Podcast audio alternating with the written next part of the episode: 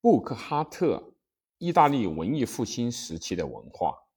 本书生动地续写出意大利的社会情况，在有关文艺复兴的论著中是最具权威性的著作。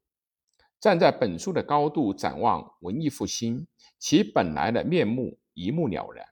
回顾过去，虽曾蒙上云雾，但是其权威性依然确定无疑的存在。题解：意大利文艺复兴时期的文化的著者布克哈特是瑞士巴塞尔大学的古代史的学家，在这一领域，他的主要著作有《希腊文化史》，逝世以后才出版的，是这一学术领域的重要著作。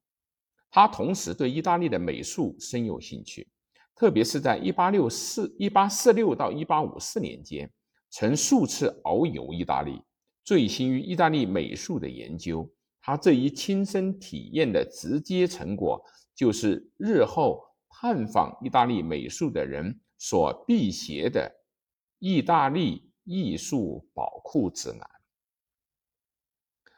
他出于对古代与文艺复兴时期的意大利美术的关心。计划从意大利美术如何再现古典时期的美术样式的角度，撰写一部意大利文艺复兴时期的美术与文化史。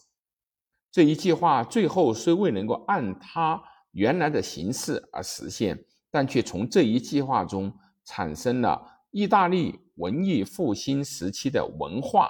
和意大利的文艺复兴两书。后者是柏林大学库格勒编辑的建筑史中的一卷。早在16世纪，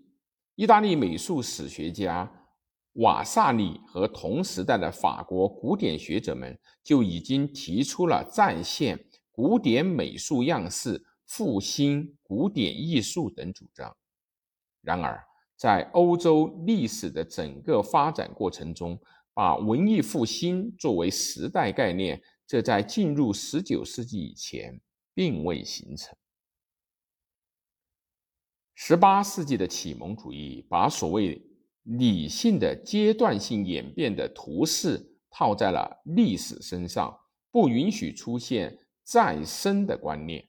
继之而起的浪漫主义启蒙思想。举起了叛旗，把中世纪当作非理性的人类欲念的世界，并加以赞扬。面对这样的历史思想状况，出现了再生观念与近代进步主义历史观之间进行协调的要求。一八五五年，库什勒出版了《法国史》第七卷时，清算了自己以往的。浪漫主义立场对近代事物的形成赋予了“文艺复兴”一名。第七卷的书名即为《文艺复兴》。当时，布克哈特已在撰写本书。他与密斯勒不同，更忠实于传统的再生这一观念。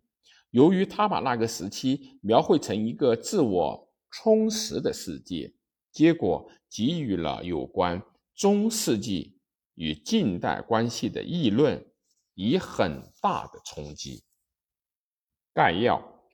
本书共分为六章，序论列在第一章的开头。各章的主要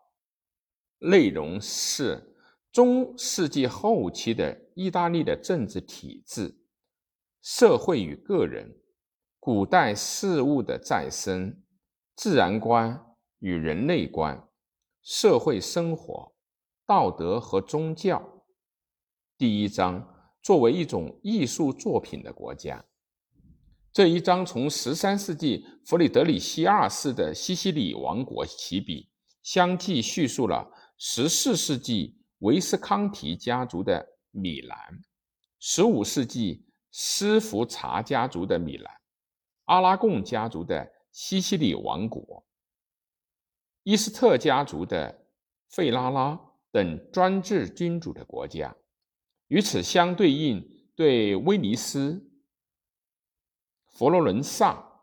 热那亚、卢卡等共和制国家，特别是对前两者的国家体制做了较多的叙述，认为作为艺术的国家的基本点是人为的经过精密计算的政治技术，作为计量国家财政基础或者人口基础之。技术的统计科学，以及作为国家自己记录的历史叙述这三点，他把佛罗伦萨称为世界上第一个近代国家。他续续评说，那时令人惊叹的是，既是敏锐理性，同时又具有艺术创造力的佛罗伦萨精神。不断的在改变着这个国家社会的和政治的面貌，并不断的对这种改变做出评述和批判。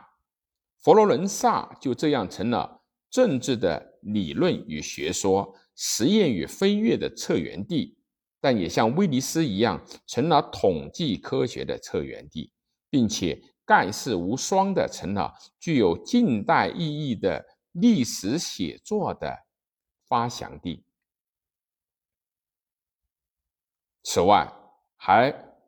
论述到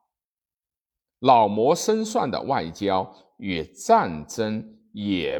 都被当作艺术作品来进行，以及论述了罗马教廷在意大利风土上的行动。